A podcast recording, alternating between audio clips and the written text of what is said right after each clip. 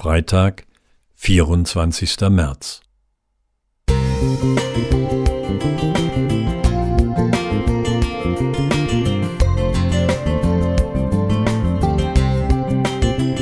Ein kleiner Lichtblick für den Tag.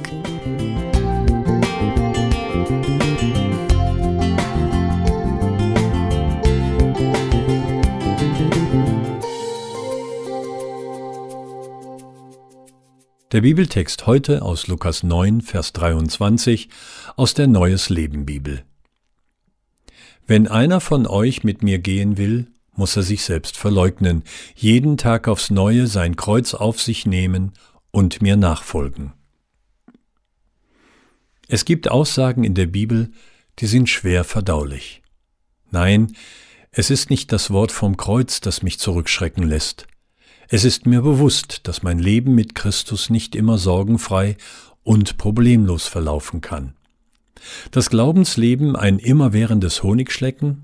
Nein, so naiv bin ich nicht.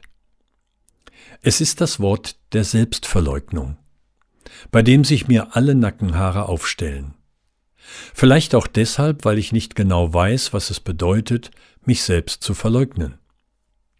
Wie weit ich dabei gehen muss, und weil ich fürchte, es könnte mehr sein, als ich zu geben bereit bin. Bin ich doch als Kind meiner Zeit auf dem Ego-Trip. Mein Vorbild Jesus Christus ist der Gegenentwurf zum menschlichen Egoismus. Obwohl er Gott war, bestand er nicht auf seinen göttlichen Rechten. Er verzichtete auf alles, er nahm die niedrige Stellung eines Dieners an und wurde als Mensch geboren und als solcher erkannt. Er erniedrigte sich selbst und war gehorsam bis zum Tod, indem er wie ein Verbrecher am Kreuz starb. Philippa 2, die Verse 6 bis 8. Diesem Jesus zu folgen bedeutet Führung abzugeben. Was mag das in der Praxis heißen? Die Aufgabe meiner Persönlichkeit? Soll ich wie ein von Gott ferngesteuerter Roboter mein Leben fristen? Haben meine Pläne keinen Platz mehr in meinem Leben als Jünger? Wo verläuft sie, die Grenze zwischen Selbstverleugnung und Selbstzerfleischung?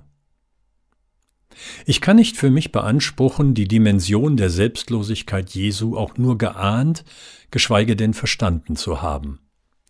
Aber ich versuche, mich dem Thema zu nähern, indem ich meine Pläne und Wünsche dem Herrn übergebe, sobald ich merke, dass sie mich im Griff haben und nicht ich sie. Dann bitte ich ihn, nur Realität werden zu lassen, was gut für mich ist. Ich gebe bewusst Entscheidungsgewalt ab an Gott, weil er den Weitblick und die Übersicht hat, die mir fehlen. Ja, die Ansprüche des Evangeliums sind oft radikal. Aber er der uns zu seinem Ebenbild geschaffen hat, weiß, dass der Weg zum Glück nicht über die Ich-Sucht führt, sondern über die Hingabe an ihn und seinen Willen für mich. Gerhard Gregori